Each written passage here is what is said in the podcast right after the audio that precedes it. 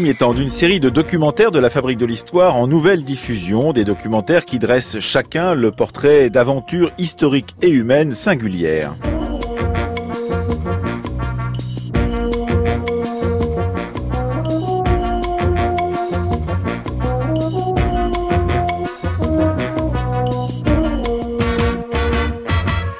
Demain, l'émission de la Fabrique de l'Histoire sera remplacée par la messe de Noël prévue par le cahier des charges de Radio France. Mercredi, nous dresserons le portrait de Jules Durand, leader syndicaliste libertaire, victime au début du siècle d'une erreur judiciaire qui a valu à son cas d'être qualifié d'affaire Dreyfus du monde ouvrier. Jeudi, nous nous rappellerons du rôle joué par l'écrivaine Zabel Essayan dans la diffusion mondiale des atrocités puis du génocide accompli contre les Arméniens de l'Empire ottoman. Vendredi, Victor Massel-Lépiné et Anne Fleury proposeront une enquête sur la figure désormais entrée au musée de la piscine à Roubaix de Mamadou Ndiaye, boxeur et chiropracteur d'élite. Mais tout de suite, le documentaire de Séverine Yattard et Véronique Sawilov fait ressurgir de l'ombre la jeune Germaine Berton, anarchiste de 20 ans, qui abattit à bout portant en 1923 le chef des Camelots du Roi qu'elle considérait comme responsable de la mort de Jaurès avec les analyses de Fanny Bunion, Olivier Dard, Francis Démier, Frédéric Lavignette et Anne Steiner. C'est jusqu'à 10h dans la fabrique de l'histoire.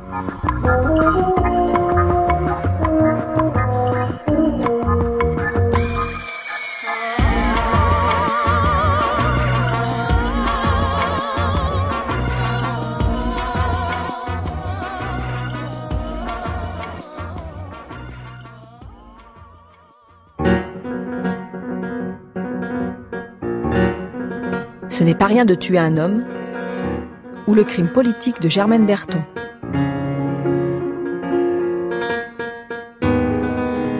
En fait, tout remonte au samedi 20 janvier. Euh, Germaine Berton se rend au domicile de Léon Daudet, qui se trouve au 31 rue Saint-Guillaume. Et elle demande à être reçue par Léon Daudet euh, parce que, dit-elle, elle a des révélations à lui faire, notamment sur le parti anarchiste. Et là, on lui dit que bah, qu'il n'est pas là, soit il est à la chambre, on ne sait pas trop. Et donc on la renvoie à l'Action française. Donc elle se rend à l'Action française, rue de Rome. Marius Plateau la reçoit une première fois, mais il n'a pas trop le temps de l'écouter, donc il lui l'invite à revenir le, lundi. Ce qu'elle fait le lundi, elle, elle revient, elle est reçue pendant une vingtaine de minutes environ dans son bureau. L'entretien est, paraît-il, cordial. Et puis au moment du départ, euh, Marius Plateau se lève, on entend sa, chaise qui recule, là c'est la chaise qu'on voit là, qui, est en, osier. Euh. et à ce moment-là, alors qu'il se lève, qu'il se dirige vers la porte, qu'il a quasiment la, main sur la poignée, on entend cinq détonations. Il y en a une qui est le fruit d'un tir de Germaine Berton contre elle, puisqu'elle tente de se suicider en se tirant une balle sur la poitrine. Et en fait, elle est évanouie, et c'est là que après euh, être allé chercher les médecins euh, et les policiers, on procède à son premier interrogatoire.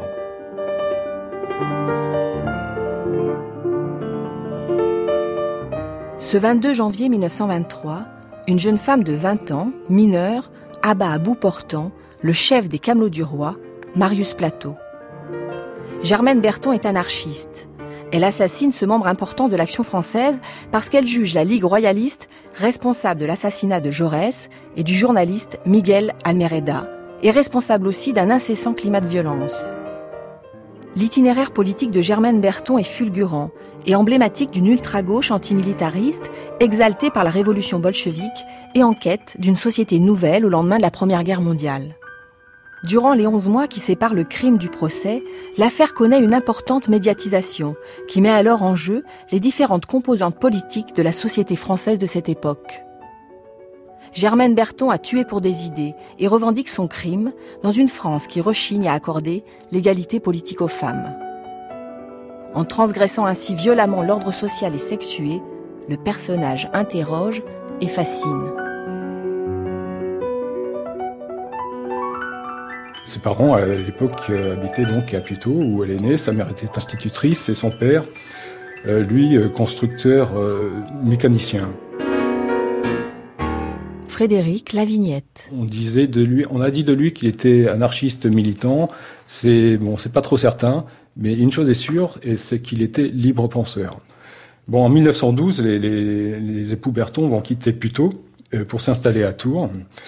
Donc Germaine Berton, elle a, elle a 10 ans.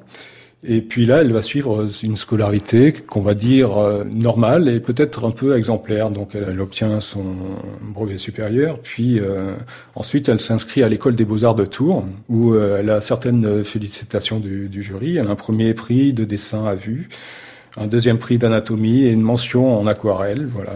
Donc ça c'est c'est comme disait l'Express du Midi, on le voit, c'est une intellectuelle. À partir de simplement c'est ses, diplômes. Voilà. À la mort de son père, elle a dû abandonner l'école. Mais euh, pendant cette période, elle lit beaucoup. Francis Démier. Elle lit beaucoup parce que sa mère est institutrice, euh, une mère avec laquelle elle a des, des rapports du reste extrêmement difficiles. Hein. Et donc, euh, une partie effectivement du comportement, une partie du drame intérieur de, de Germaine est fait d'une cassure de la vie familiale, un père et une mère qui ne s'entendent pas, un père qu'elle adore, qui du reste lui apporte euh, en fait euh, une culture politique. C'est un grand admirateur de Jaurès. Euh, elle a assisté à des, rassemblements, des meetings de, Jaurès avec son père. Radical de gauche, hein, très anticlérical. Et donc elle hérite effectivement de cette culture.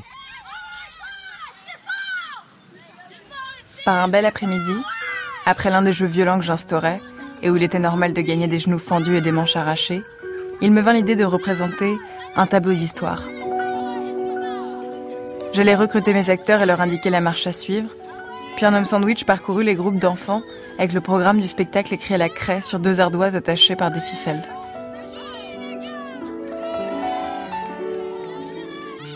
Elle raconte justement sa, petite enfance. Euh, elle joue toujours euh, finalement euh, parmi ses petites camarades, je dirais ses camarades masculins, parce qu'elle n'aimait pas finalement jouer avec les filles. Elle joue un rôle de, chef, de, leader. Hein. Elle a un tempérament formidable. C'est elle, j'avais, elle le raconte justement dans son autobiographie. Elle a monté à l'école euh, un petit théâtre euh, et une scénette où elle reproduit euh, le procès de, Louis XVI avec une décapitation simulée, la Marseillaise. Il y a donc une référence permanente aussi, et, bah, qui qu'elle tient de, la culture politique de son père, à la Révolution française. Hein. Je crois que, au-delà, disons, de, son enfance, des problèmes qu'on vient d'évoquer, euh, l'élément déterminant, c'est la guerre. Hein.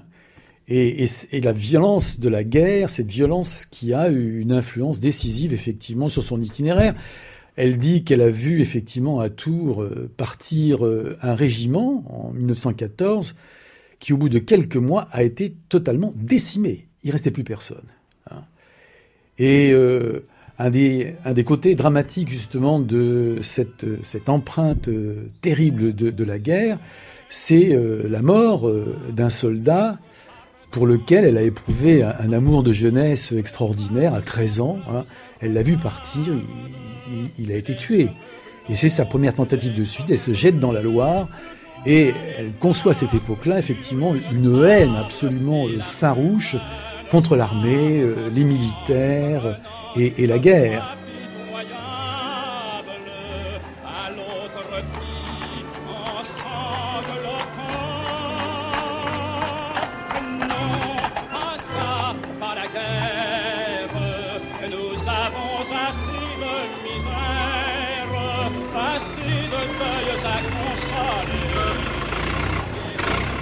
Trouve un emploi en 1920 dans une société américaine d'équipement euh, militaire qui s'appelle euh, Le Salvage. Et en parallèle, c'est là que vont commencer ses premiers engagements politiques. Alors on, euh, peut citer quelques, quelques unions syndicales à laquelle elle a, elle a appartenu, l'Union des syndicats d'Indre-et-Loire, les comités syndicalistes révolutionnaires, la section du comité de défense sociale de Tours, et puis il y a le groupe anarchiste. Et là, on constate qu'elle prend régulièrement la parole, qu'elle prêche la violence. Euh, ça, ce sont les archives de, la police qui le disent hein, dans, un rapport. Et euh, très tôt, elle en vient à gagner une réputation de militante euh, chevronnée.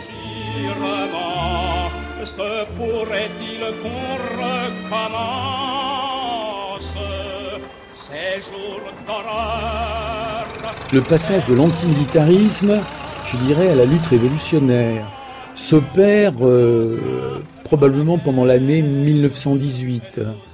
Et euh, ce qui est important justement pendant cette, période, c'est euh, son recrutement euh, dans les, ateliers de chemin de fer de, de, Tours, où elle va à cette époque-là côtoyer des militants CGT, des cheminots, qui forment pendant cette période le fer de lance de la lutte sociale, de la lutte syndicale. Et c'est à ce moment-là qu'elle va entrer dans un type d'organisation euh, très diffus, euh, très décentralisé, qu'on appelle les comités de défense syndicalistes.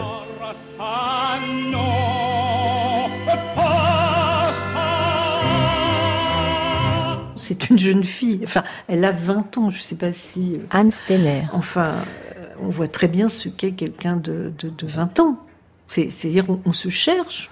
Et quand elle vient à Paris, elle, devient proche ben, du Parti communiste qui se crée. Le Parti communiste a été créé par des anarchistes en grande partie, il faut le dire quand même. Donc elle, elle va vers eux. Et puis elle s'en détache et elle va du côté de l'Union anarchiste. Alors, après la guerre, patatras, enfin, euh, l'anarchisme a été scindé déjà en deux les partisans d'union sacrée, qui ont quand même été majoritaires, ceux qui ont, sont restés pacifistes se sont opposés à la guerre, et ça va être très dur de recoller les morceaux. Mais là, il y a la révolution russe. Là, il y a, des anards qui, en tant que syndicalistes, vont en, Russie et euh, découvrent un peu les dessous de, de la révolution russe. Bon, Très tôt, euh, certains anarchistes prennent leur distance. Et il y a une partie des anarchistes qui, effectivement, vont fonder le, le, Parti communiste français. Et il reste de l'autre côté l'Union anarchiste, qui est communiste libertaire, et par-ci par-là des groupes individualistes. Eux pensent que faire la révolution avec les hommes tels qu'ils sont, c'est s'exposer accoucher d'une société qui, qui sera viciée, qui sera mauvaise, etc., puisqu'on est tous des enfants du vieux monde, pétris des préjugés du vieux monde, des normes du vieux monde, et, qu'il faut travailler à détruire ces normes, ces préjugés en nous. Et pour ça, il faut se libérer du travail salarié. Ce sont tous des jeunes ouvriers, hein, c'est pas un courant intellectuel. Mais les individualistes euh, sont donc un peu euh, dispersés ne deviens pas de la viande à caserne. Je ne conscris, il vaut mieux déserter. Debout, debout, compagnons de misère. Elle va partir à Paris de juin à septembre 1920. Elle n'a pas le sou. Elle, de, pour survivre, elle vend euh, des petits journaux à la sortie des cafés. Et puis euh, surtout, elle cherche à récolter suffisamment de fonds pour publier une revue qui s'appelle De l'acte individuel à l'acte collectif. Pour résumer, elle est pour le, terrorisme, en fait, pour la, vengeance sociale.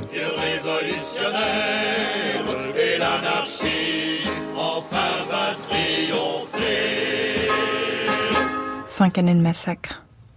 Nul ne peut évoquer la guerre sans frémir. Ah, ce cauchemar sans réveil. L'attente. La terrible attente et la faim, la soif, l'attaque et la mort qui rôdent avec sa puanteur de chair putréfiée. Puis dans une atmosphère de poudre noire, de soufre et de brûlé, c'est la canonnade. Et sur ce sol français, on voit des hommes fondus en éventail, étripés, mutilés, sciés. La France, cette marâtre ignoble qui envoie ses fils crever sur les champs de carnage est à l'heure actuelle le pays le plus militarisé du monde entier. La République, cette salope aux mufles barbouillés de sang pourri, craint que les Français n'entendent les clameurs révolutionnaires du peuple russe et qu'ils répondent à ses appels. Ouvriers, refuse de travailler pour la guerre, refuse d'œuvrer pour la mort. Toi, soldat, refuse de t'associer au crime d'une action réactionnaire, déserte et n'obéis pas. Le Réveil, 27 août 1921. Elle écrit des articles dans plusieurs journaux, des articles très véhéments. Il y en a un qui va particulièrement retenir l'attention en 1921.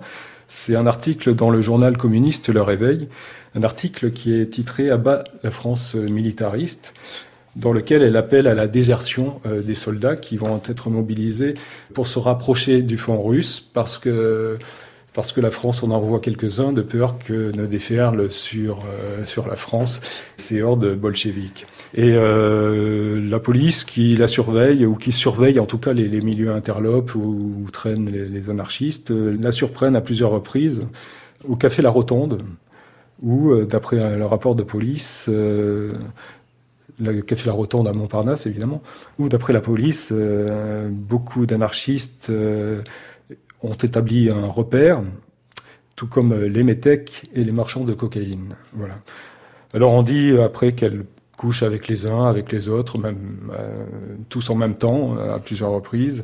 Donc euh, son profil, en tout cas, se ternit de plus en plus, puisqu'elle va, pour une première fois, euh, gagner les fichiers de la police judiciaire. C'est le 20 novembre 1921, elle se présente au commissariat du, du Pré Saint-Gervais en déclarant qu'on lui a volé ses papiers ou en tout cas qu'elle les a perdus et qu'ils auraient peut-être été déposés dans ce commissariat-là. Alors on cherche, on lui dit que non, euh, malheureusement, il n'y a, rien pour elle. Donc elle insiste, si, si, ils sont, ils sont chez vous, mais euh, vous ne voulez pas me les rendre parce que vous avez sûrement intérêt à les conserver. Alors, euh, en entendant la, clameur et le petit scandale qu'elle est en train de, commettre, il y a le, secrétaire du commissaire qui sort et qui l'invite à se retirer. Bon, l'affaire est close, hein, merci. Elle se refuse et là, elle le traite de menteur et de salaud. Et puis, cette dispute va dégénérer. Elle va lui sauter au cou et le gifler. Euh, donc, on va l'embarquer et euh, elle va être condamnée à l'issue d'un procès à trois mois de prison et 25 francs d'amende et elle va purger sa peine euh, à la prison Saint-Lazare. Donc là, il faut préciser, c'est vrai que c'est une jeune fille, là, on est quoi, en 1921, elle a 18 ans, elle est, donc on sent que c'est une jeune femme euh, impulsive, elle est impulsive. qui est capable de gifler euh, un commissaire. Elle a peur de rien quand même. Ça, c'est son, son, premier outrage et son premier enregistrement dans les, dans les archives de la police judiciaire. Elle va aussi fréquenter crois quand même Le Coin, qui est une des grandes figures de l'anarchisme euh, à l'époque. C'est d'ailleurs euh, Le Coin qui va l'héberger avec euh, Morand, puisque Marie Morand est sa compagne, sa maîtresse. Elle va les fréquenter, mais ils vont être bien déçus par elle, par ce comportement justement qu'elle va avoir au libertaire. Au libertaire, elle est employée pour une tâche administrative, donc on va découvrir que qu'elle vole les lettres, euh, les mandats, euh, même qu'elle vole les portefeuilles. Et à partir de là, ils, vont la chasser. Le compagnon La Blague va vous exposer avec la compétence et le talent qui le caractérisent les grandes lignes de notre programme d'action sociale et révolutionnaire. Alors, voleuse, oui, à plusieurs reprises, elle rembourse pas des prêts. Euh, elle a un comportement à l'égard des patrons qui lui font des avances, qui est fondé très souvent sur de micro-escroqueries. Hein. À plusieurs reprises, euh, elle a emprunté de l'argent aux petites sœurs des pauvres et elle le rend pas. Il est clair que, à l'égard de l'argent, elle a un tempérament qui est celui des anarchistes. Autrement dit, euh, voler ceux qui ont de l'argent, c'est pas voler. C'est ce qu'on appelle la reprise, c'est un comportement d'égalisation des conditions, et finalement, euh, c'est un dédain, euh, une critique de la propriété, tout simplement. Alors ce qui se traduit du point de vue de la morale ambiante par le fait qu'on considère que c'est une petite voleuse. Mais ça représente, disons, dans son comportement et dans sa vie, quelque chose de tout à fait marginal, en quelque sorte. Hein. Pour elle, de son point de vue, euh, la question de la morale, c'est pas celle-là. La question de la morale, de la justice, du droit, c'est celle de l'égalité. Hein, qui doit être effectivement faite, la paix euh, et le rejet de la guerre. Je crois que c'est ça qu'il faut essayer de, voir dans son comportement. à l'égalité, ça nous est bien égal, pourvu que les puritains soient riches et que les riches soient dans la purée. L'anarchie Eh, ça les filles Eh, eh pas, Elle va encore euh, se faire remarquer elle était 1922. Le 30 juillet, elle va assister au Pré Saint-Gervais à un meeting organisé par les communistes. Et là, euh, il va y avoir une bagarre incroyable. Et elle va être blessée d'un coup de sabre. Et dans une lettre euh, qu'elle envoie à un de ses amis, elle raconte euh, cette, bagarre et elle va dire que qu'elle a frappé elle-même les agents avec sa ceinture de cuir roulée deux fois. Donc euh, elle se plaint à lui d'être blessée à la tête, mais qu'elle espère, et là elle dit exactement, la prochaine fois ce sera mieux comme travail. Notre intention était de parcourir les grandes artères. Le temps de se concerter, je galope comme un chien de berger le long des rangs pour faire tourner les copains dans la rue de Tourtille. Et nous tombons sur le poste de la rue Ramponneau qui nous attaque par devant. Lettre à un ami, 1er août 1922. Bagarre. Un agent est par terre, nous nous précipitons. Avec ma ceinture de cuir nouée deux fois, je vise les deux yeux, mais nous sommes débordés par le nombre. Nous courons. Une fièvre règne dans le quartier, les groupements se reforment. On arrête les camarades. Marius de la JS du bâtiment est passé à tabac. On se bat dans le métro. La petite May reçoit des coups de pied dans le cul. Fernand est arrêté, mais heureusement on le relâche. Je ne regrette pas mon coup de sabre. Ah mon vieux, la prochaine fois j'espère que ce sera mieux comme travail. Elle a une vie qui va, qui vient, elle loge de ci, de là, mais aussi parce qu'elle n'a pas beaucoup d'argent. Enfin, euh, et est-ce qu'elle a euh, des histoires d'amour Est-ce que, est-ce qu'elle s'attache à, enfin, Qu'est-ce qu'on sait de ça Sa vie sentimentale est, est à l'image finalement de son comportement général, c'est-à-dire quelque chose d'extrêmement euh, chaotique, changeant, et puis aussi dramatique elle ne travaille plus, elle ne trouve plus de travail et finalement elle ne veut pas en trouver. Hein. À partir euh, de 1922, elle vit, elle vit sans revenu. C'est sa révolte à elle, en fait, d'une certaine manière, ou c'est une incapacité? C'est d'abord parce qu'elle est accaparée par euh, son militantisme, par ses lectures, parce qu'elle essaie de faire, d'écrire, etc. Et puis parce que euh, elle quitte immédiatement les, les, boulots dans lesquels elle entre. Il y a toute une série de bon de, de, de conflits qui la rejette du monde du travail et qui la pousse vers un milieu qui est le milieu de la bohème anarchiste, individualiste, libertaire, des années 22-23 euh, de, de, Paris. Et à ce moment-là, elle connaît des, des hommes différents, euh, un élément qui la marque, hein, et qui du reste va la marquer même euh, physiquement, parce qu'elle n'est elle est pas en bonne santé. Hein.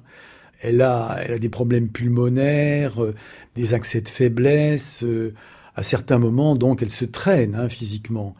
Et en plus, elle va se faire avorter dans des conditions difficiles. Elle va tomber euh, amoureuse d'un anarchiste hein, qui s'appelle Armand, avec lequel elle a une liaison euh, plus longue, et quelqu'un qui va se suicider. Au moment justement où il est envoyé à l'armée, alors qu'on l'avait considéré pour des raisons physiques comme inapte au service, on l'envoie quand même à l'armée au moment effectivement où l'armée française est encore sur pied de guerre. Hein. N'oublions pas qu'il y a encore 2 millions euh, de Français sous les drapeaux pendant cette période, que la France est engagée partout, en Hongrie, en Russie, etc. Et donc, euh, il se suicide pour ne pas partir à l'armée. Et ça, c'est quelque chose qui à la fois ranime son antimilitarisme et qui provoque un, drame.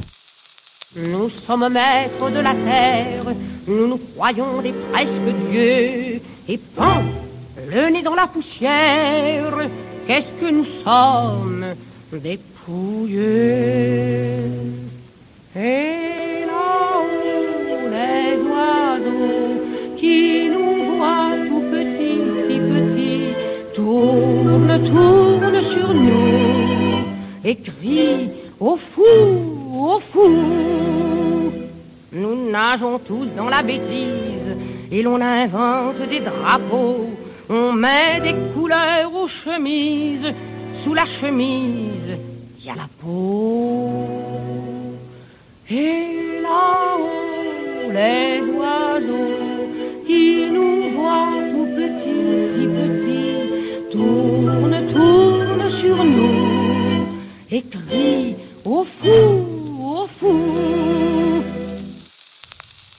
Lorsqu'on a vu cela, et lorsqu'on songe qu'il va falloir revivre encore cela, je dis qu'il faut être bien indifférent pour ne pas se révolter, ou bien lâche.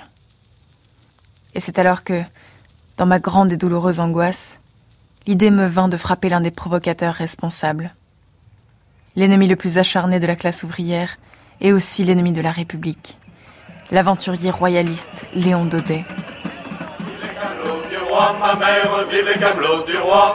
Ce sont des gens qui se foutent des lois, vivent les camelots du roi, et l'on s'en fout. à bas la République, et l'on s'en fout, la gueuse et de ses voyous. Vive Charles Maurras, ma mère, vive Charles Maurras, c'est notre maître et c'est un os, vive Charles Maurras. Il disait vrai, il prévoyait la guerre, il disait vrai, la gueuse nous désarmait. Vive les Hondondais, ma mère, vive les Hondondais, il faut les tueurs au collet, vive les Hondondais, les égorgeurs de la police politique tremblent de peur à sa juste fureur. Et vive le roi, à bas la République, et vive le roi, qui défendra nos droits. Pour Germaine Berton, pour les anarchistes et pour toute une partie de la gauche, l'action française incarne euh, une forme de violence. L'action française, euh, donc, qu'il faut bien comprendre comme à la fois une ligue, avec euh, effectivement euh, des militants politiques, mais des étudiants très organisés, et aussi ce qu'on peut appeler une organisation de combat, c'est-à-dire les Camelots du Roi, donc une structure militante. L'Action française, c'est également un journal quotidien très influent, euh, dominé notamment par les figures donc de Charles Maurras, qui est le véritable chef de cette action française, de Léon Daudet, qui en est euh, le polémiste, et l'historien Jacques Bainville. Alors, ce mélange, j'allais dire, d'une organisation et d'un journal, au lendemain euh, du premier conflit mondial, est à son apogée. Parce que euh, l'action française se considère à ce moment-là comme le parti de l'intelligence. Et euh, cette action française, donc, elle pèse énormément, à la fois dans le monde intellectuel, dans le monde euh, littéraire également, mais aussi euh, dans le monde politique. Mais là, il y a une forme d'ambiguïté, puisque euh, cette action française, dont les articles sont lus, dont les militants sont considérés comme remuants, actifs, cette action française n'a à peu près aucune assise parlementaire, puisqu'aux élections euh, de 1919, elle a fait élire principalement un député, Léon Daudet, député de Paris. En tous les cas, Olivier Dard, l'action française a un service d'ordre, euh, en quelque sorte. Ce sont ces fameux Camelots du Roi et c'est Marius Plateau, hein, qui est le leader, le chef hein, des Camelots du Roi. Les Camelots du Roi ont laissé effectivement le souvenir d'avoir été le service d'ordre de l'action française, ce qu'ils ont été pour une part, absolument, mais ce n'est pas leur mission originelle. Cette mission, c'est d'aller vendre le journal. Euh, mais, là encore, après euh, le premier conflit mondial, il y a euh, effectivement une violence physique qui s'exerce à l'occasion des manifestations et qui s'exerce, j'ai envie de dire, aussi bien à l'action française que chez les syndicalistes, les socialistes, etc. Tous ces gens qui sont effectivement passés par la guerre n'ont absolument pas le même rapport à la violence que des gens qui ne sont pas passés par là. Nous sommes dans une période de poussée formidable euh, du syndicalisme, de la mobilisation des masses, de, des luttes de classe, mais aussi une période de, poussée euh, remarquable de l'action française, en particulier chez les intellectuels. hein, euh, la, Sorbonne, le quartier latin est action française. Et ce qui est intéressant dans l'analyse que fait Germaine Berton, et qui va être reprise du reste dans le procès par Henri Torres, son avocat, c'est le lien qu'elle opère entre le danger de l'action française, la menace, la violence de l'action française sur le terrain de la vie publique et la montée du fascisme en Italie. Donc elle a très bien compris, ils ont compris, puisque ce courant finalement, euh, euh, elle n'est pas isolée dans ce courant, ils ont compris le, lien qui pouvait s'opérer entre une radicalisation à droite, le fascisme en Italie et le fascisme en France. hein. Et donc euh, la haine, en quelque sorte, l'hostilité à l'égard de, de Daudet, de Maurras, et puis finalement de Plateau qu'elle va rencontrer à défaut de Daudet, s'explique par euh, le danger hein, que représente dans l'esprit effectivement de cette extrême gauche euh, la menace de l'action française. Et dans l'affaire qui nous occupe, l'affaire Berton, la question du rapport à l'Allemagne de la Première Guerre mondiale est une donnée euh, absolument fondamentale. Fondamentale parce que euh, l'action française, dès euh, novembre 1918, s'inquiète d'une victoire qui pourrait être gaspillée. Et effectivement, c'est dans cette perspective qu'il faut comprendre le soutien qu'ils vont apporter à la majorité du bloc national de Raymond Poincaré, un soutien qui s'accentue évidemment au moment où en 1923, Raymond Poincaré va décider de lancer l'opération de l'Arour, hein, cette opération dite du gage productif. Euh, on estime euh, du côté euh, de Poincaré, du côté également de l'action française d'ailleurs, que le prix à payer de la guerre a été très lourd. La guerre a coûté très cher à la France, hein, sur le plan des hommes, elle a coûté très cher sur le plan des destructions matérielles, sur le plan de l'effondrement de la monnaie. Et euh, en 1923, dans la mesure où l'Allemagne n'est plus en mesure de payer les réparations euh, qui ont été euh, fixées à l'occasion du traité de Versailles et de ses suites, l'idée est effectivement d'aller occuper la Roure pour récupérer en quelque sorte notre bien comme un créancier irait tout simplement saisir et euh, à ce moment-là, euh, effectivement, l'action française, par la plume de Maurras, de Bainville, de Daudet, soutient cette politique de Poincaré, et c'est dans ce contexte-là hein, que va intervenir euh, l'affaire Berton. L'action française représente pour la jeune anarchiste qui est Germaine Berton à l'époque, véritablement le nationalisme français. Sa cible, quand même, à la base, c'est Léon Daudet elle lui en veut énormément de, soutenir l'idée d'occuper la Roure à nouveau, donc de, rallumer finalement le, conflit avec l'Allemagne. Elle rend responsable de l'assassinat de Jaurès, mais c'est vrai que Daudet n'a pas cessé de, de calomnier jour après jour Jaurès et bien d'autres dans, dans les colonnes de l'Action française. Puis c'était un bon polémiste. C'est vrai qu'on n'écrit plus comme ça aujourd'hui, mais par exemple Zola, c'était le grand fécal. Euh, le, prophète du crottin. Enfin, je vous donne ces noms-là pour voir. Voilà, c'est le vocabulaire de Léon Daudet. Donc, et Jaurès, R. Jaurès. Enfin, et donc, euh, elle le rend responsable de l'assassinat de Jaurès par Raoul Villain. C'était la haine perpétuelle.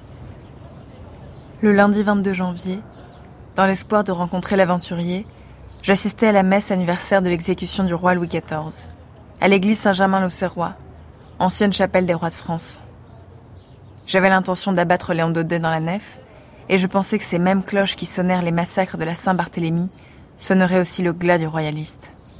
Il ne vint pas, et j'eus un moment l'idée de tuer Charles Maurras, Déjà en le suivant, j'avais mon Browning quand je m'aperçus qu'il était escorté par plusieurs jeunes camelots du roi. Puis il y avait là des enfants qui jouaient en courant. J'eus peur de rater Moras et de blesser des innocents. J'abandonnais ma filature. J'avais la tête en feu. J'entrais dans un café où je demandais une menthe comme en plein été. Et je rédigeais une lettre pour Plateau.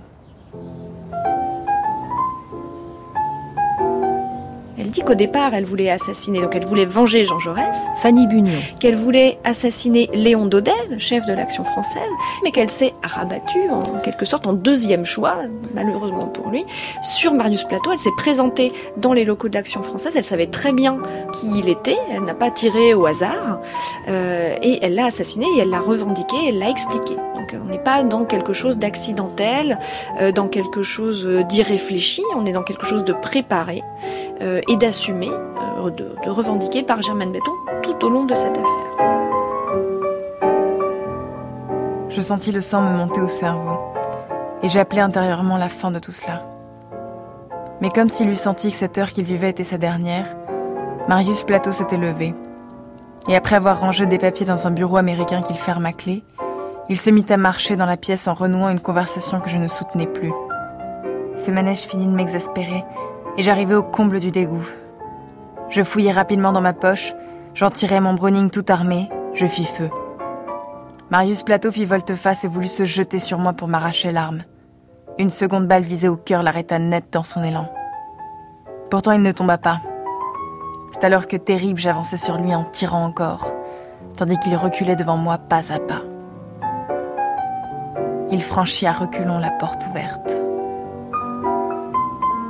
exécutant euh, Plateau, Berton pense euh, qu'au fond elle exécute un deuxième couteau, mais en réalité, elle porte un coup très important à l'action française car elle atteint au fond celui qui était en train de vouloir structurer euh, l'action française pour en faire une véritable organisation politique.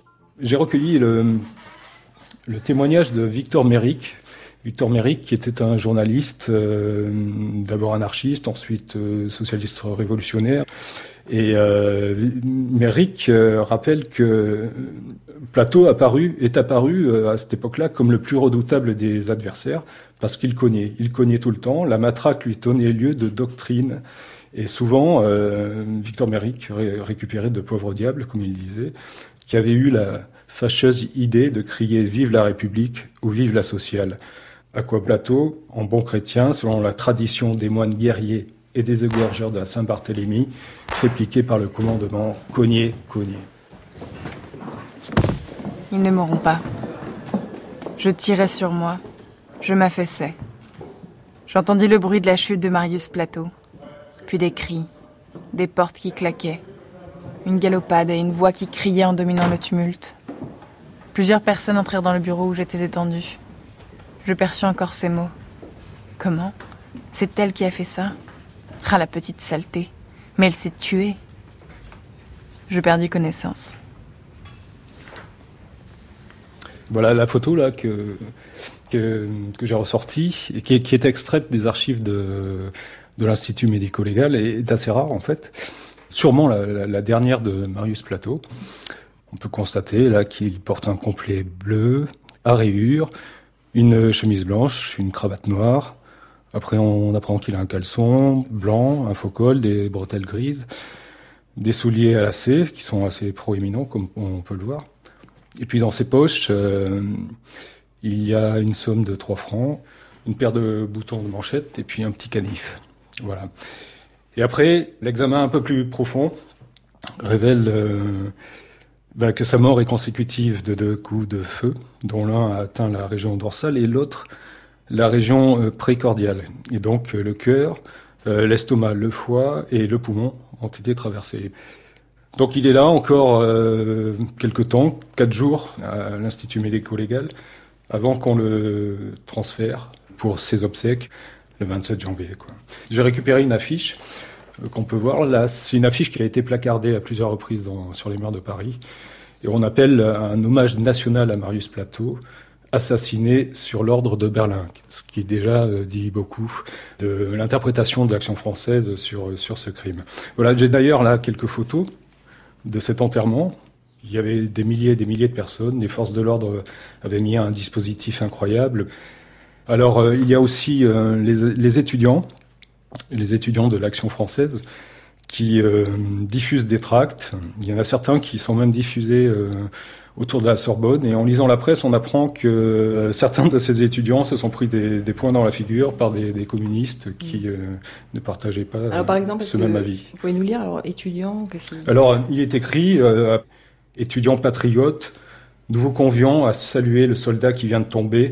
Vous assisterez nombreux samedi aux obsèques de Marius Plateau groupés par école, faculté et lycée, vous montrerez au monde entier qui a les yeux sur la jeunesse patriote, que la France est résolue à briser l'effort de l'Allemagne et de ses complices.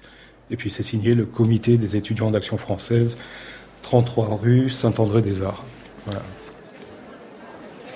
Mardi 18 décembre 1923, cour d'assises, premier jour. Midi et demi. Je suis assise dans la salle d'attente contiguë au tribunal. Deux gardes républicains m'observent curieusement, sans hostilité. Le temps me semble long. Ah voilà maître Torres, souriant mais fiévreux. C'est vrai, il faut nommer le jury. Et j'entre dans une pièce aux épais tapis écarlates. C'est là. Je regarde autour de moi les hommes qui m'entourent, jeunes et vieux, grisonnants, guindés ou mi-souriants.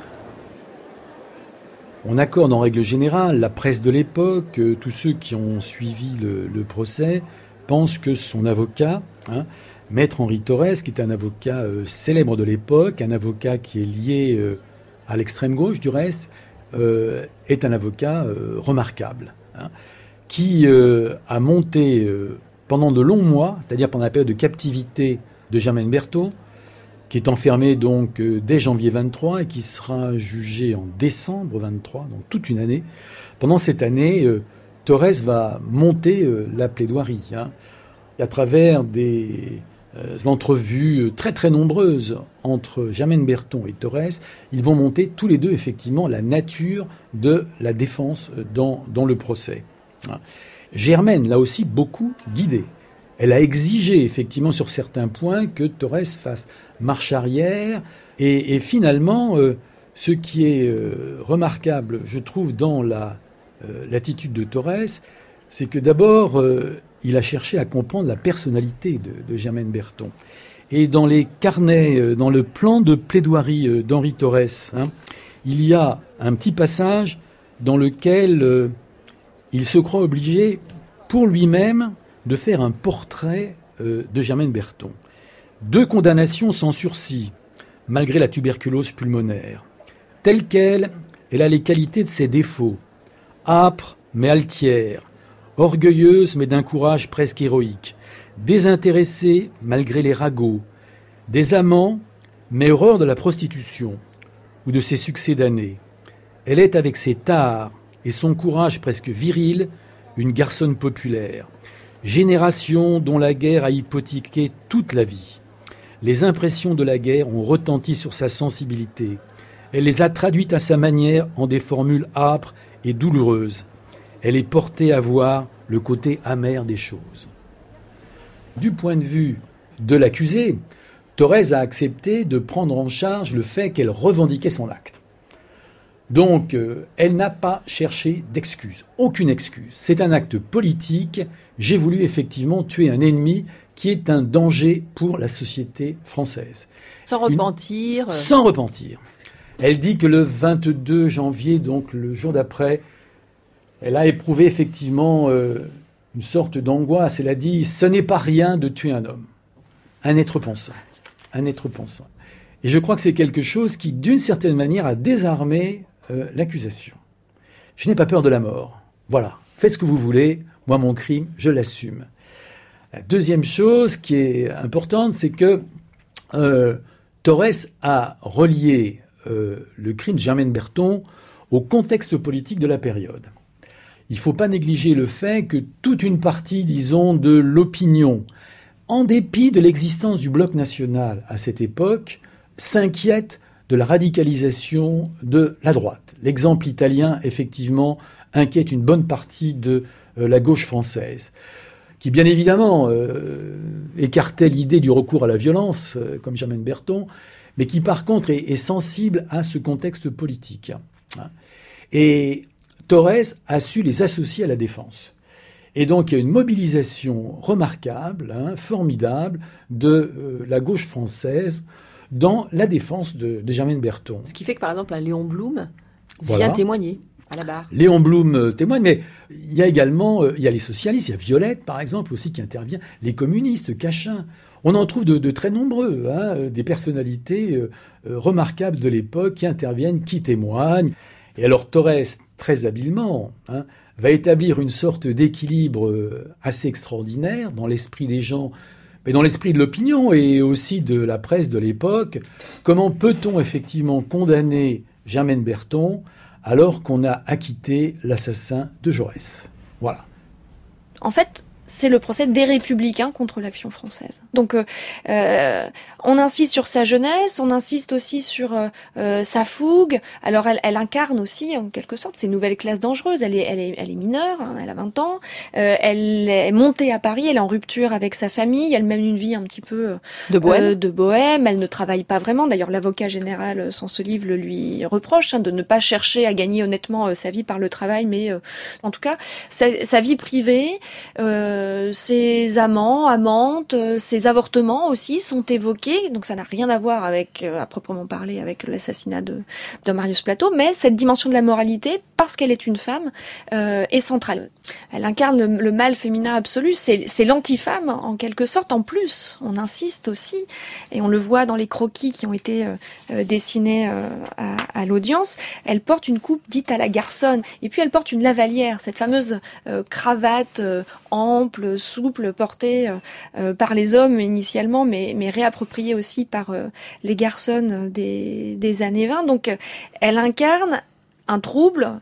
Euh, elle est euh, aussi une féminité euh, dangereuse parce que c'est c'est l'exact opposé de la femme nouvelle que prônent les mouvements féministes de la première vague de cette de cette époque et elle en même temps elle est en quelque sorte l'épouvantail dénoncé par les antiféministes regardez ces femmes qui s'émancipent et regardez le résultat elles s'en prennent euh, aux hommes, elles se prennent pour des hommes. Et oui, parce qu'elles font acte de violence. Ça, c'est aussi incompatible avec justement cet éternel féminin, enfin cette représentation traditionnelle qu'on a des femmes. Elle fait acte de violence et pour des raisons politiques avec l'idée que si elle a assassiné euh, Marius Plateau, c'est parce qu'elle fréquentait les milieux anarchistes et qu'elle était par ailleurs dévoyée sur le plan euh, moral et de sa vie personnelle, donc euh, un désordre moral qui précède en quelque sorte un désordre politique. Et puis c'est une femme.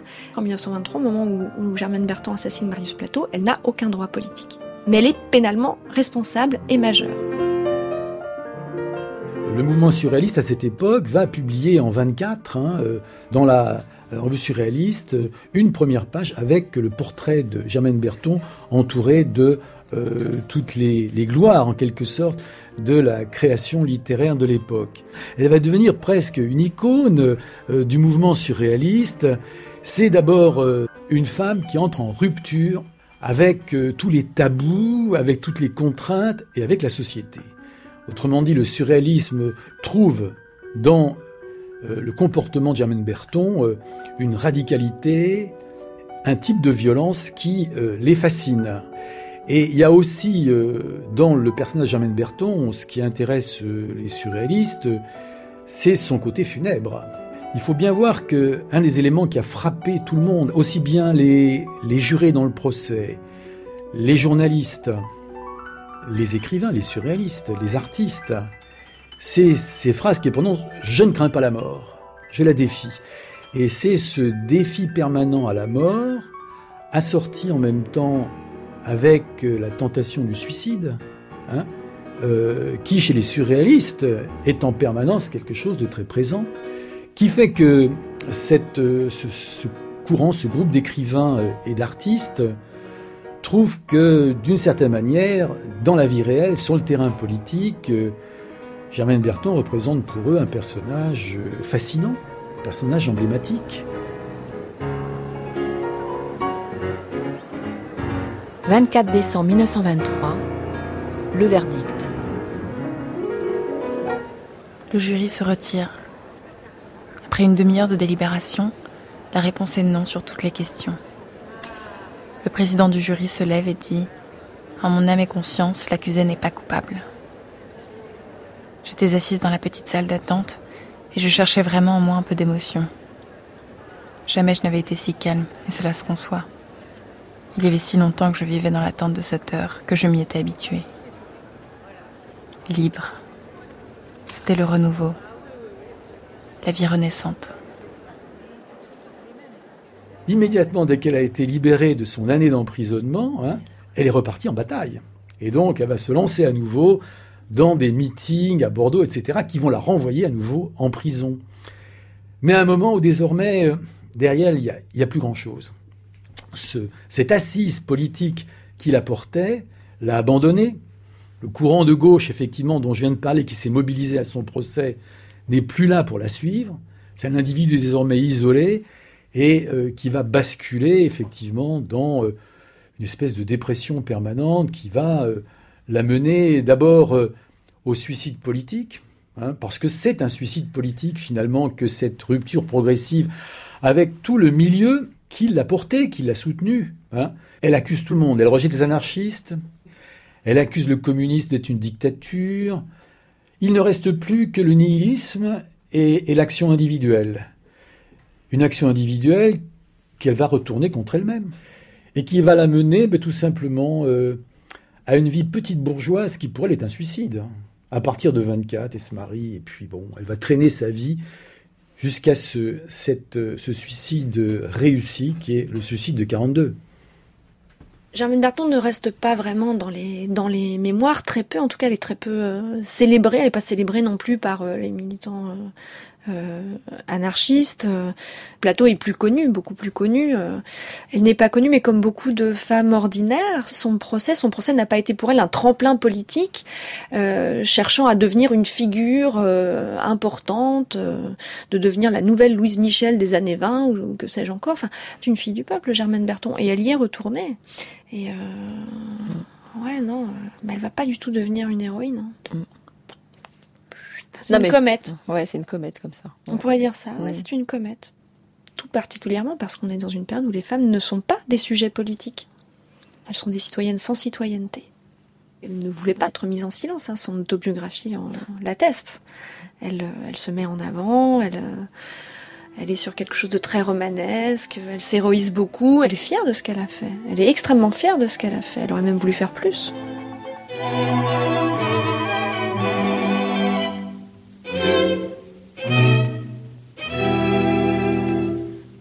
Sommes maîtres de la terre, nous nous croyons des presque dieux, et pan, le nez dans la poussière, qu'est-ce que nous sommes des pouilleux?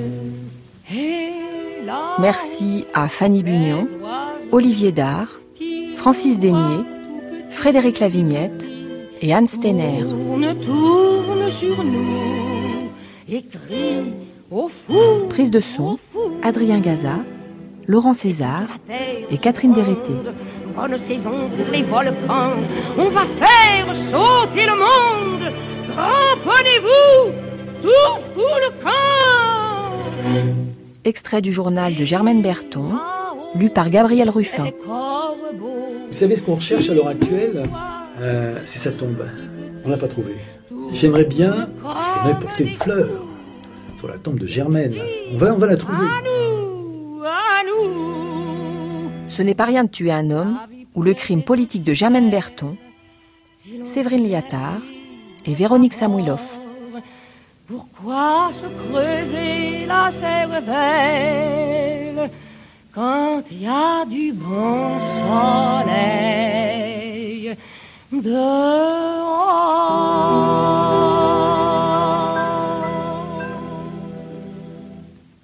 Voilà pour ce documentaire premier d'une série en nouvelle diffusion de la Fabrique de l'Histoire. Pas de documentaire demain, pas d'émission même, puisque la messe de Noël remplacera le programme habituel au titre du cahier des charges. À mercredi.